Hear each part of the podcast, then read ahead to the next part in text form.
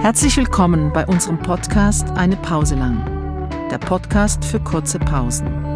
Verschiedene Kulturschaffende tragen Woche für Woche Beiträge zusammen und gestalten für euch Eine Pause lang. Heute Episode 6 zum 1. Mai. Viel Vergnügen beim Zuhören.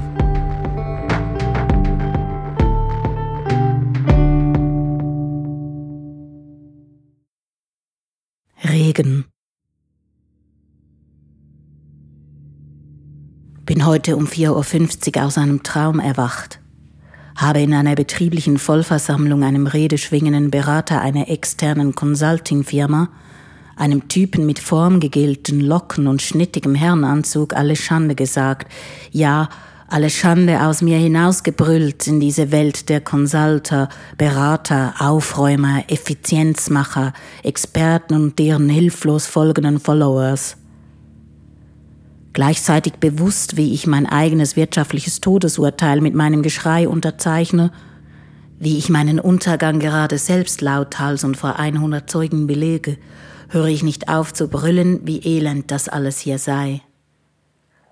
Dann hole ich in der Ecke des toten blassen Raums eine Plastikwanne. Vor dem Consulter während dessen PowerPoint-Präsentation über mutmachen wollende Effizienzsteigerungsmaßnahmen in der Halle der neonlichtgefluteten Konferenz schleife ich die hellblaue Gelte durch die Stuhlreihen.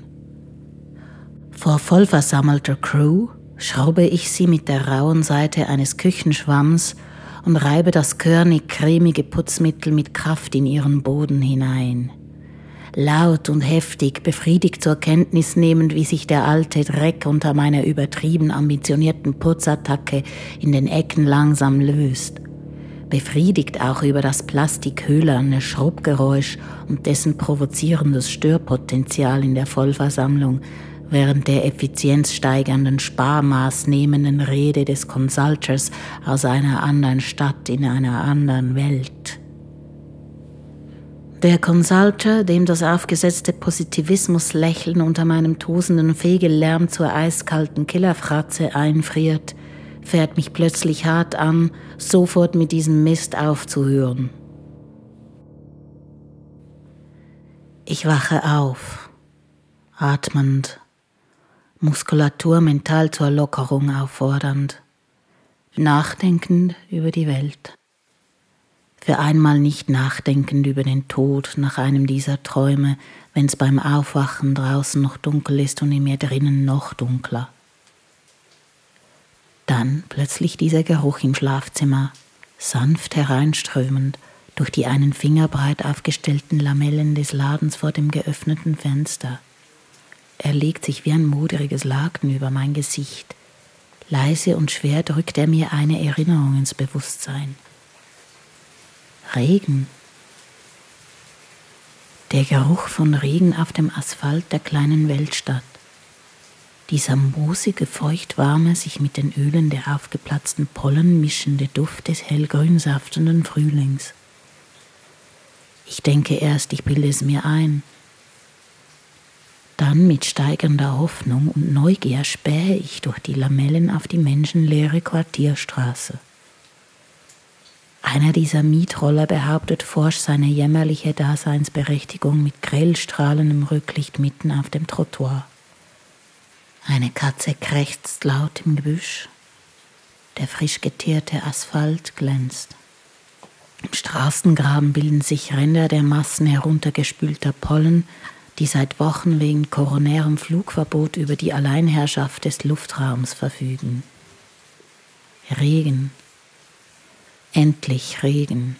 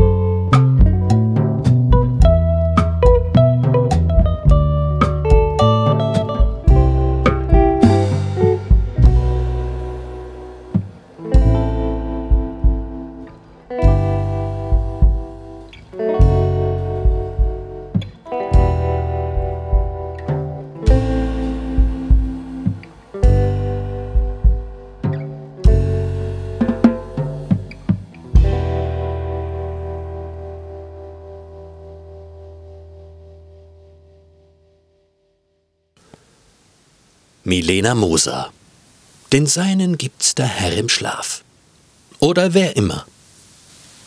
Plötzlich war alles ganz einfach. Sie fragte sich, warum sie das nicht gleich gesehen hatte.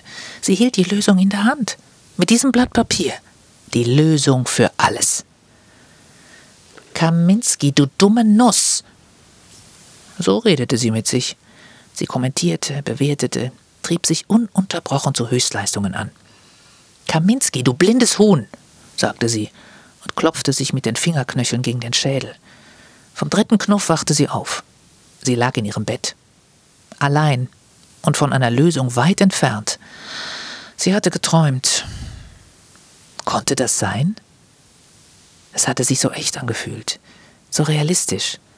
Arme, die sich um sie geschlungen hatten, warmer Atem in ihrem Nacken, eine verschlafene Stimme, die der ihren widersprochen hatte. Alles andere als dumm, Kaminski. Du bist doch meine kluge, charmante, geistreiche Nuss mein sehendes Huhn. So ein Quatsch. Sie stand auf. Der Schlafzimmerboden war kalt unter ihren Füßen. Sie zwang sich langsam zu gehen, die Kälte auszuhalten wie eine Strafe. Immerhin war sie dank dieses seltsamen Traumes ein bisschen früher aufgewacht, als es der Wecker verlangte. Das passierte nicht oft und gab ihr jedes Mal ein kurzes Gefühl der Überlegenheit, einen Moment des Triumphes, dass sie um zehn vor sechs schon wach war und den Wecker ausschalten konnte, bevor er klingelte. Das war das Highlight ihres Tages. Traurig eigentlich. Mit kindischer Entschlossenheit hielt sie an diesen dem Schlaf abgetrotzten zehn Minuten fest.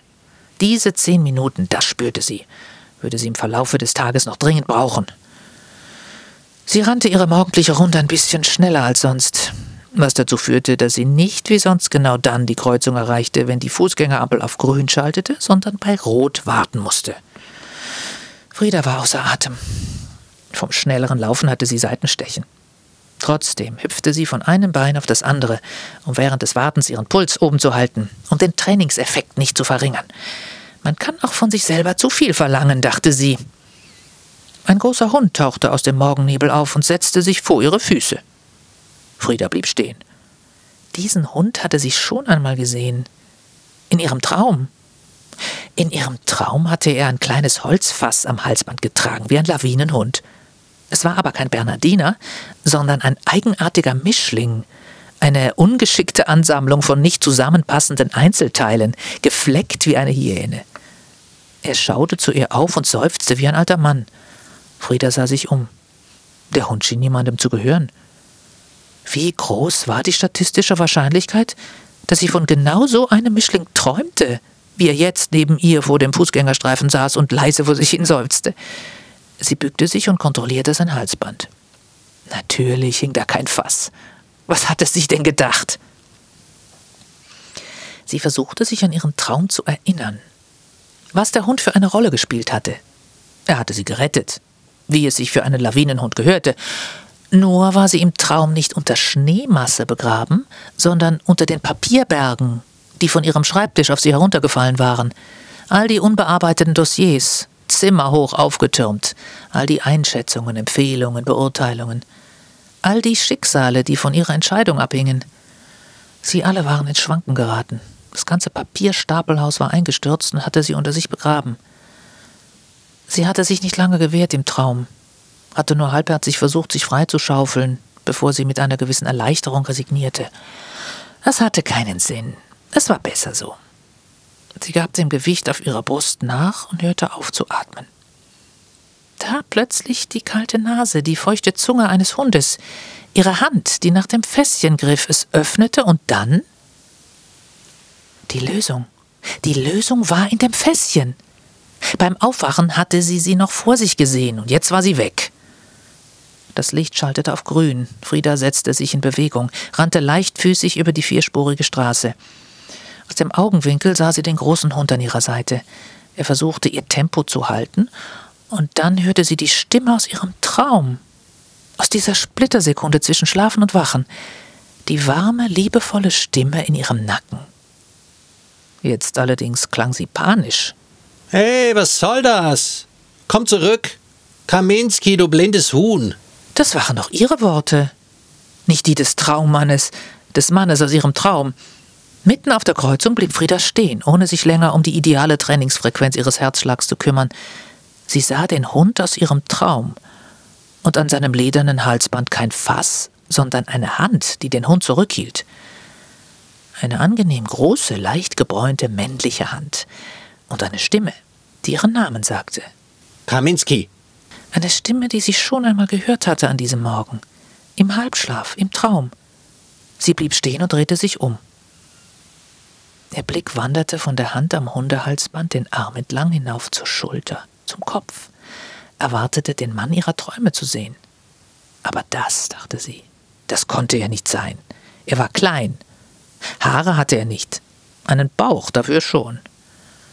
Seine Hände und auch seine Stimme versprachen zu viel. Oder jedenfalls mehr, als sie halten konnten.